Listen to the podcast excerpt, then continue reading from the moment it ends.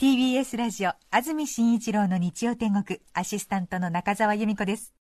来週10月22日はスペシャルウィークこと聴取率調査週間。どれだけの人が日曜天国を聞いているかを調査するとても大切な日です。メッセージテーマは恥ずかしい話。ゲストはファッションモデルタレントのベックちゃん。プレゼントは皮まで食べられる大粒のぶどう長野パープルを15名様に。ラジコの有料サービスラジコプレミアムなら日本全国どこにいても日曜天国をお聞きいただけます。クラウド組の皆さんも来週はぜひリアルタイムで番組をお楽しみください。中澤由美子でした。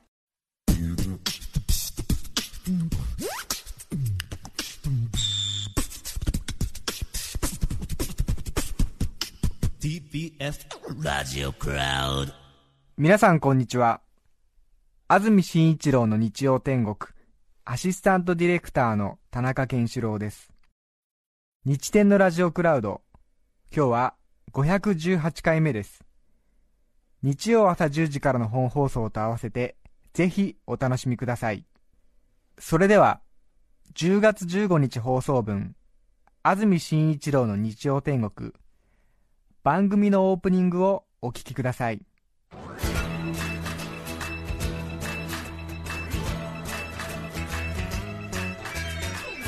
安住紳一郎の日曜天国。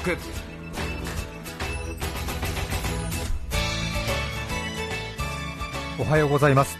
10月15日日曜日朝10時になりました。安住紳一郎です。おはようございます。中澤由美子です。皆さんはどんな日曜日の朝をお迎えでしょうか？雨の日曜日になりました。今日は一日関東地方雨のようです。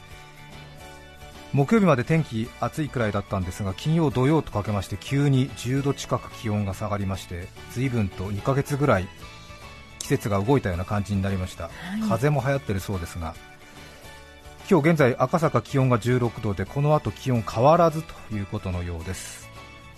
お出かけの際は長袖はもちろんのことさらに上もう1枚服が必要かと思います。そして今週1週間ですね。あまり晴れマークが出ていませんでした。秋雨前線の影響で曇りや雨の日がずっと続くようです。気温も上がらないみたいで30数年ぶり最高気温が20度を超えないような1週間というような情報もちらっと目にしましたが。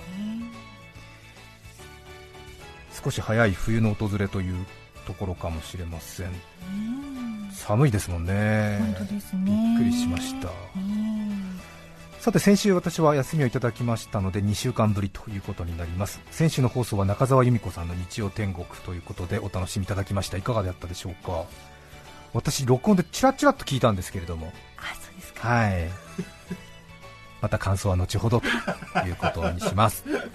長山優子さんが来てたんですか？そうなんです。ねえそうなんですすごいですよね。ちょっとした人生相談コーナーができそうな感じでしたけど。ええ。私も面白く聞いてしまいましたが。私は、えー、と休みがあったんですけれどもちょっと仕事がいろいろずれ込んだりなんかしまして東京に残ってええ。別の仕事をしていましたので、さほど休み感はないんですが。そうでしたか、えーただ一つですねちょっと私最近髪が薄くなってきましてですねこれは言わないでそのまま行った方がいいんじゃないかっていう気もしたんですけれども、ええ早めに言って楽になっちゃおうかなと思いましいやいや必要ないですよねいえいえいえそういうのはうんいいんです、冷静にちゃんと自分は判断できるんで大丈夫です。う。ん今年の2月ぐらいからすっごく髪の毛が抜けるようになってきて、ええ。まあ、こんな話朝からラジオでされてもと思いますけれど。いやー切実と思ってまあ仕方ないですそうですか。気ねにしてたんだ。いやー自分でもずいぶん抜けるなと思っててで髪が細くなってきたなってな感じは分かったんですよ。自分でカランサのコマーシャルとか読みながらですけどね。あらーみたいな感じがあって。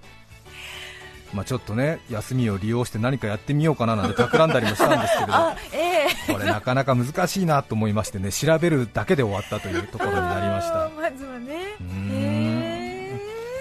1日に何回もプロのメイクさんに髪直してもらったり撮影の時はするので、えー、少しそういうところもあって髪が傷んでるなってな感じはしたんですがまた大の男が髪の毛の痛みを気にするなというところありますがやはりちょっとね髪の毛の抜け毛とあと細さが気になり始めたのでどうかなと思いましていろいろプロの方にも相談したんですけれどもそこはやはり大人と大人の会話というところがありましてなかなか本音を引き出せないというところがありますよね。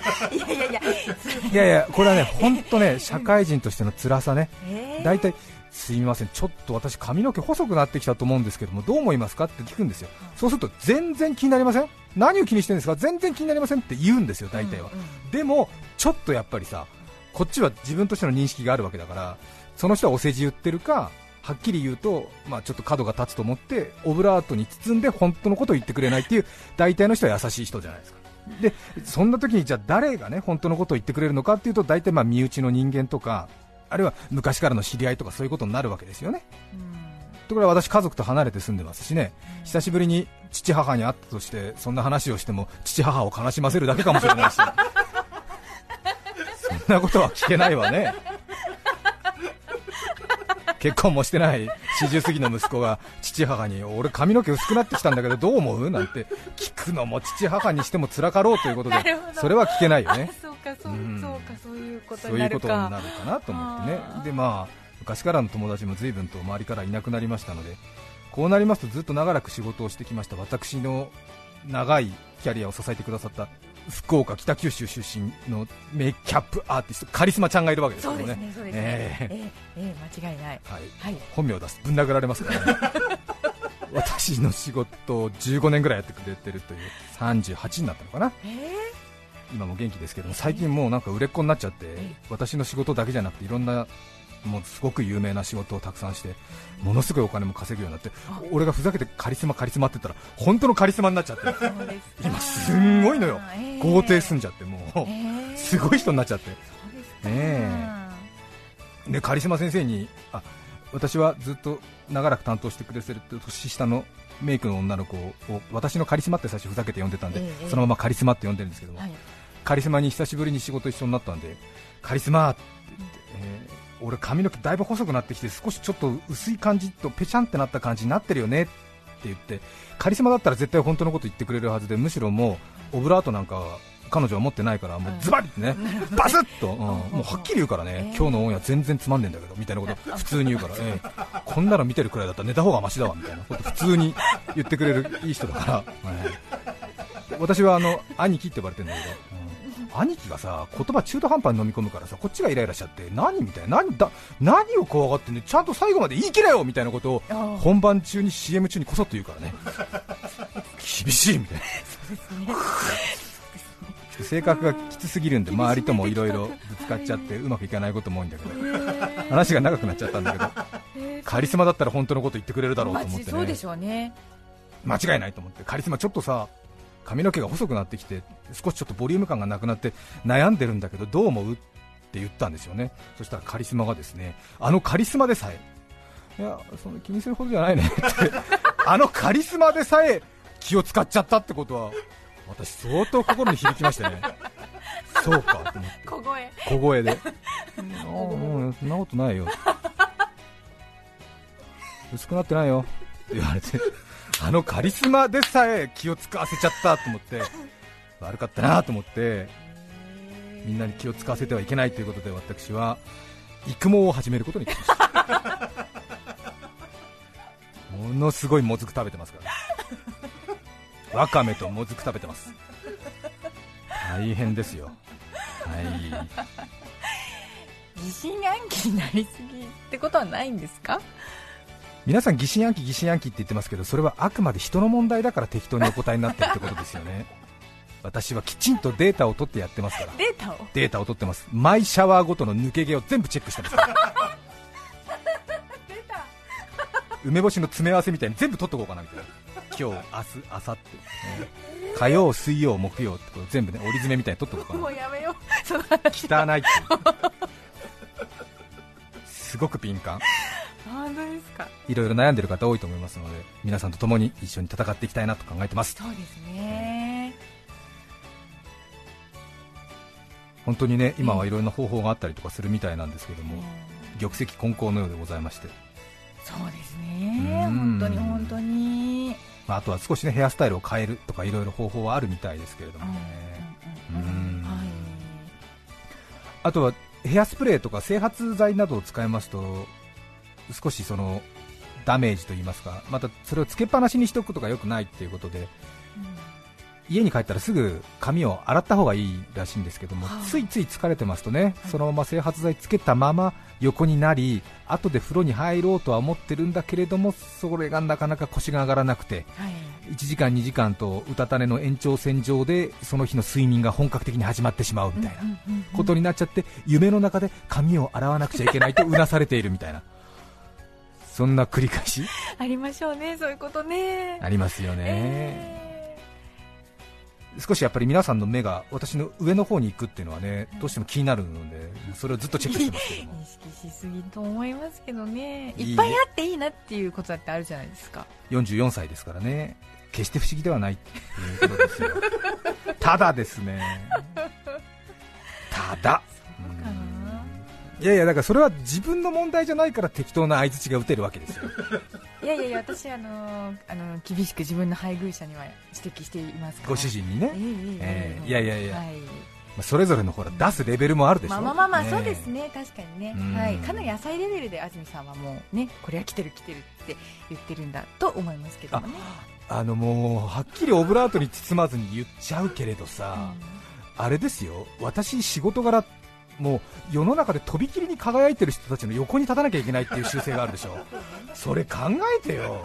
皆さん方のさごくごく普通の皆さんとの空間で過ごすには十分の毛髪量だよ。当たり前だよ。あなた日本トップクラスのさ年齢的にもさ22、3のさ、超キラッキラしてる人たちの横に立たなきゃいけない人の気持ち考えたことある？そんなさ。クーってなるよ。本当そうですよね。ねえ。磨きに磨き上げた人たちですからね。めっちゃめちゃ磨かっちゃってさすんごいキラッキラの人の横にさ行くわけだからさ シャツの折れ目一本でも恥ずかしいみたいなところに出てくわけでしょ？そこでの毛髪量さ。失礼いたしました。うん。同窓会とか行く分には十分な毛髪量よな毛髪量多すぎるぐらいよ。いや多すぎるとは言わないけれども、うん。まあ勝ち抜きじゃんけんではそこそこ勝てると思うけどところが。うん。ねえ。そんな感じですか、ですか？ですね。何回も言いますけども46歳っていう年齢を私とても意識してましてね。昔何かで読んだんですけれどもこれは人種民族宗教性別そういうものを全く関係なくして最も人生で一番上り坂がきついと感じる年齢はいくつですかというアンケートに全世界共通で46歳っていうのが出てきたらしいですよ。間もなく急勾配最後っていうところでしょうかね。それを超えると少し楽になるらしいんですけれど、うん、私が46の坂をどう超えるかどうぞご注目ください。テレビなどに出る機会もありますのでもしよろしかったらそんな日進月歩も楽しんでみてください。ああなんてねあ これは？これは？これは？なんちょっとね長期の休みなどありますと急激にグンとなってる場合がありますから。まさか？ついに？ついに？安住氏？何か？外科手術を？なさりましたか？みたいなことになりますね。さて今日のメッセージテーマはこちらです。子供の頃の記憶です東京に出てきたのが18歳の時星雲の志を持ちながら44になって自分の髪の毛が薄くなってきたっていうことをラジオで告白するってこんな人生になるとは思いませんでしたね。随分と等身大で仕事ができるようになったなと思います。そうですね。うん。本当に。どうですか？ええ。なかなかないポジションですよ。いや。ーうん。皆さんと共に年を重ねていくことを嬉しく思います、さて2週空きましたのでどのように番組を進めていたか忘れてしまいましたが ここでメールを紹介しますね。福島県会津若松市の徳森さん41歳男性の方ありがとうございます。ありがとうございます。子供の頃の記憶。小さい頃便秘症だった私は時々腹痛を起こしていました。女の子はね便秘が多いですもんね。小さい頃便秘症だった私は時々腹痛を起こしていました毎回ひいばあちゃんは肩こり用の貼り薬を脇腹に貼ってくれましたがそれを貼って治るのかなと思いつつでもそれを言ってはいけないとされるがままだったのを覚えています。ひいばあちゃんは本気で聞くと思っていたのかそれともおまじない的に貼ってくれていたのか生きていたら聞いてみたいところです。おまじないだったのかなきっとね。うん。優しいひいおばあちゃんですね。そうですうねん幼心になんとなくおじいちゃんおばあちゃんとか父母の付け焼き場的ななんか子供だからこれを塗っておけば安心するだろう的なことが子供ながらにも分かっちゃったりする時ありますよね。ちょっとありますよね。うん。なんか。そうですね。ありますうん。ああこれこれうんね軟膏塗っとこうね。ぬりぬりぬりみたいな。これは根本的な治療じゃねえだろうみたいな今もやってる。やってますよね、まあそういうのがね意外にね優しい、ねそうなんですよ。後で聞いたりするんで相すか？手にしてもらったってことがいいんじゃないかなと思います。皆さんからのメッセージをお待ちしています。お待ちしています。e メールのアドレスは日天アットマーク tbs.co.jp nichiten で日天アットマーク tbs.co.jp です。抽選で5名の方に日天ノートを3名の方にはカルピスセットをプレゼントさらにメッセージを紹介したすべての方にオリジナルポストカード水彩画家永山優子さんの制作によるシャンシャンゴールをお送りします。今日のテーマは子供の頃の記憶。皆さんからのメッセージお待ちしています。10月15日放送分安住紳一郎の日曜天国。オープニングをお聞きいただきました。それでは今日はこの辺で失礼します。安住紳一郎の日曜天国10月15日は世界手洗いの日。還暦を過ぎるとちょっとの風も長引きます。始めよう。60の手洗い。TBS ラジオ954905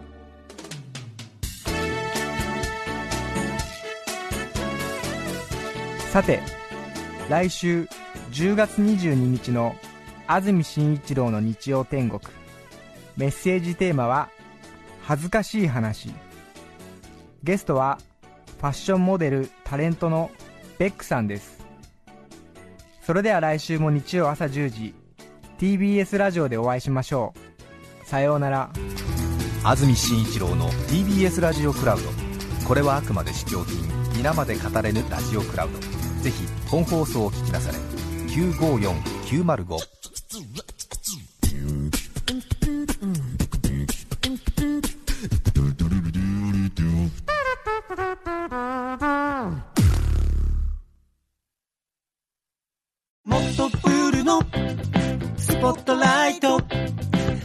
一人取り残さない社会をキーワードにゲストをお招きしながら勉強するやつ。みんなで考えてゆこうスポットライト。毎週日曜夜11時配信スタート。